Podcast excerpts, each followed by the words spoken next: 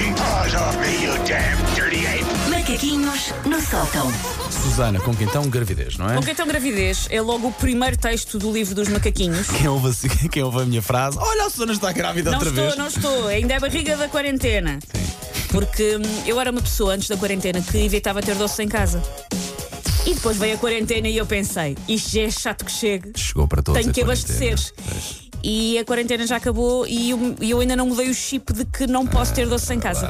E continuo a ter. Eu no outro dia estava a organizar a despensa e, tinha, e tenho uma caixa que é só a caixa das gordices. Eu não tinha uma caixa das gordices em casa. Desfaz-te essa caixa. Tenho que desfazer. Desfaz-te essa Mas estou caixa. desfazer, desfazendo dela como? Comendo-a.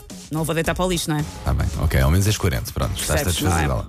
Ora bem, o primeiro capítulo do livro dos macaquinhos do sótão já à venda eh, em livrarias por todo o país chama-se As crianças são assim assim do mundo, ter filhos.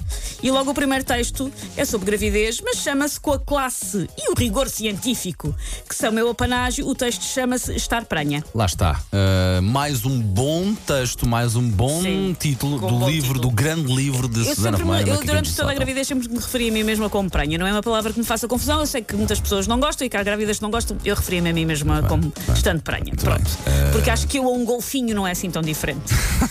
Eu sou só, o golfinho da M80. para relembrar, uh, sábado, lance- grande lançamento do livro. Sábado, sessão de autógrafos no espaço da Leia, na Feira do Livro, neste sábado, então, às 6 e depois às 6 e meia, junta-se a mim, eh, Paulo Fernandes e nossa produtora Margarida Moura, às 6 e meia, no auditório da Apel. Nós não juntamos, nós vamos ficar lá sentados atrás a fazer perguntas e a fazer. uh, Não é claque. atrás, vocês estão à frente a fazer-me perguntas. Tá bem, pronto, depois já, já me passas as perguntas que queres que eu faça. Vá, Não, pronto, macaquinhos. Até parece. Ora bem, no dia ah, em que eu revelei ao mundo que estava grávida, ah, com certeza que a Beyoncé ficou brava da vida. Isto porque, não sei se te lembras, mas eu disse ao mundo que estava grávida no mesmo dia em que Queen Bee também disse ao mundo que estava grávida de gêmeos. Foi n- tudo ao mesmo tempo. Eu, eu acho que não.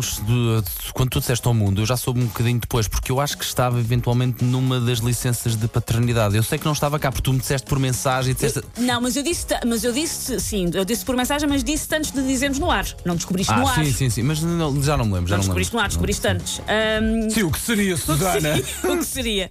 Ahm, mas quando foi público para, toda, para toda a nação, que era uma coisa que as pessoas queriam saber, ah, foi na mesma altura que Queen Bee, que a Beyoncé, ah, portanto, toda a gente deixou de querer saber dos gêmeos da moça para quererem saber do meu Gremlin, nome provisório que eu dei à minha cria no início da gravidez. Não sabia se era menino ou menina, referia-me a ele como Gremlin.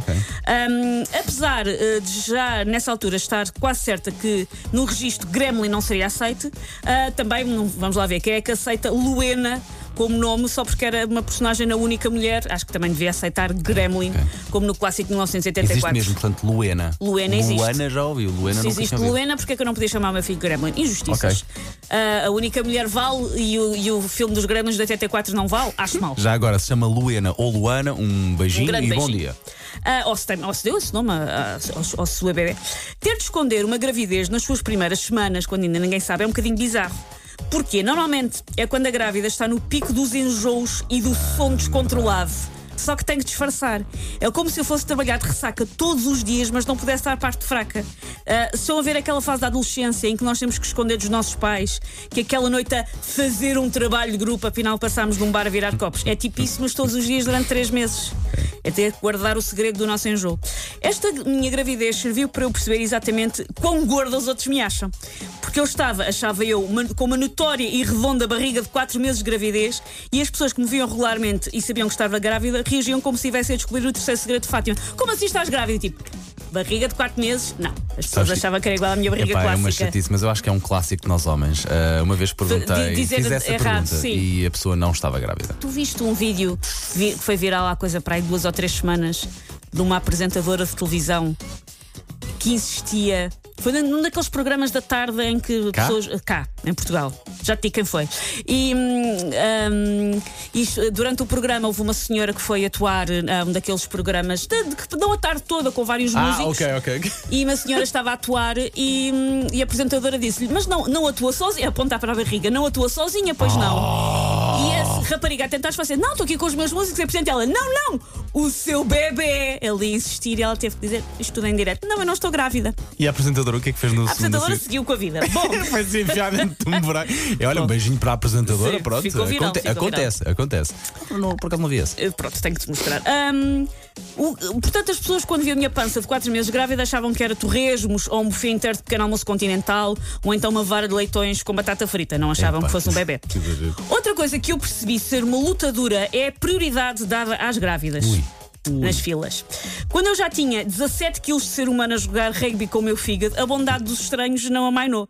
Aproximava-me dos lugares prioritários, por exemplo, no metro, e era como se o manto da invisibilidade do Harry Potter tivesse caído sobre mim e ninguém me visse. É verdade. Eu sentia-me tão invisível que eu cheguei a ponderar a saltar um banco a ver se vinha alguém no meu encalço, ou se os senhores do balcão da sucursal se limitavam a dizer à polícia: as notas começaram a parar, saíram porta fora sozinhos, porque já que ninguém via a grávida, podia ser que também não vissem. Só havia uma circunstância na qual, durante a gravidez, eu gostava de ter sido invisível, mas não consegui, que era quando outras pessoas começavam a descrever-me. Com detalhe, todos os partos catastróficos que conheciam. Uma coisa que acontece muito às grávidas é vão-lhes descrever, mas não descrevem partos bons. Claro, é escrevem só partos os maus. problemas, claro. Para dar assim aquela moral, tipo, ah, eu conheço uma que uma vez, em vez de cortar o cordão umbilical, cortaram o intestino grosso e depois fizeram uma bainha. Não quer saber, não quer saber. ah, eu conheço uma que quando o bebê saiu ficou toda arrebentada porque ele vinha vestido com uma armadura de cavaleiro das cruzadas. Também já- Menos. também- As também grávidas já não querem saber.